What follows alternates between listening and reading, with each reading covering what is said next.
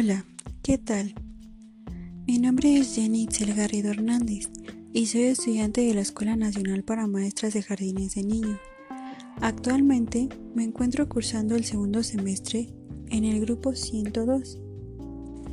La intención de este audio es dar a conocer el tema y mi opinión sobre las comunidades virtuales, la credibilidad del docente frente a sus publicaciones en las comunidades virtuales y las ventajas e inconvenientes del trabajo colaborativo en las comunidades virtuales. Las comunidades virtuales son espacios en Internet que facilitan la comunicación e interacción de manera virtual entre gente que se encuentra en distintos lugares.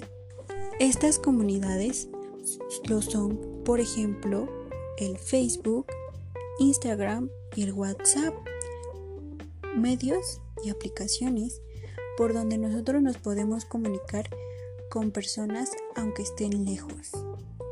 Los blogs también son parte de las comunidades virtuales ya que permiten la interacción y retroalimentación de las personas sobre un tema. Los mood que interactúa, conversa y juega en tiempo real de investigación. Crean un panel o comunidad online para retroalimentación. Las plataformas LMS nos permite crear, implementar y desarrollar para el proceso de aprendizaje. Estas son el Edmodo, Classroom, Moodle y Blackboard. La credibilidad del docente frente a sus publicaciones en las comunidades virtuales.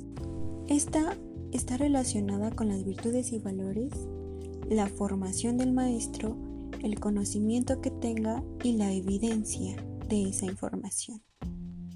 Al dar estos tipos de información por medios virtuales, tiene sus ventajas y sus desventajas.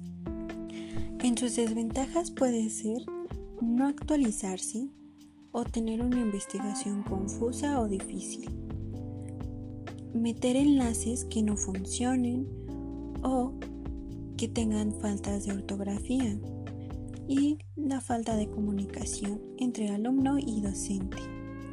Una de las ventajas es que al ser de manera virtual puede ser más dinámico para el estudiante.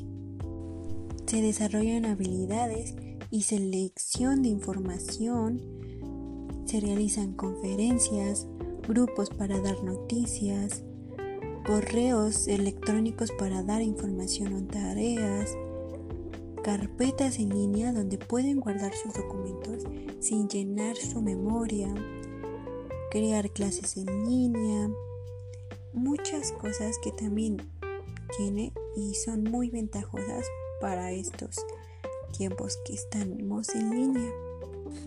Pero lo más importante, como ya había dicho, es que el profesor realmente tenga fuentes de información confiable y que siempre esté actualizado. Ventajas e inconvenientes del trabajo colaborativo en comunidades virtuales. Estas comunidades virtuales son una nueva herramienta de trabajo en las escuelas, ya que el estudiante podrá aprender a trabajar con la tecnología y utilizar lo positivo de esta. Estas herramientas promueven la comunicación entre los alumnos, interacción, creatividad y comprensión además de que es muy atractivo trabajar así. Otras ventajas es que al trabajar con estas se pueden realizar diferentes tipos de trabajos y también se pueden realizar en colaboración con otros compañeros.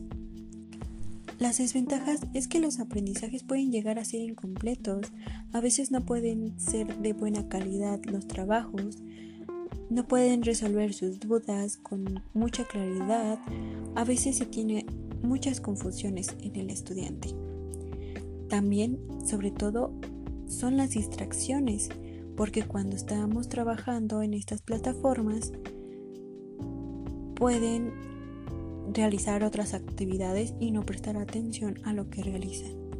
Una de las desventajas muy grande es el que falle el internet y es necesario mantenerse para poder trabajar en las plataformas, comunicarse con los maestros, para estar en las clases virtuales o para hacer los trabajos con los compañeros. Pero a pesar de estas desventajas, se ha podido salir adelante con estas comunidades virtuales que nos son de gran ayuda en estos tiempos de pandemia, porque en la mayoría ha favorecido el desarrollo profesional y social y a un conocimiento más amplio sobre la tecnología.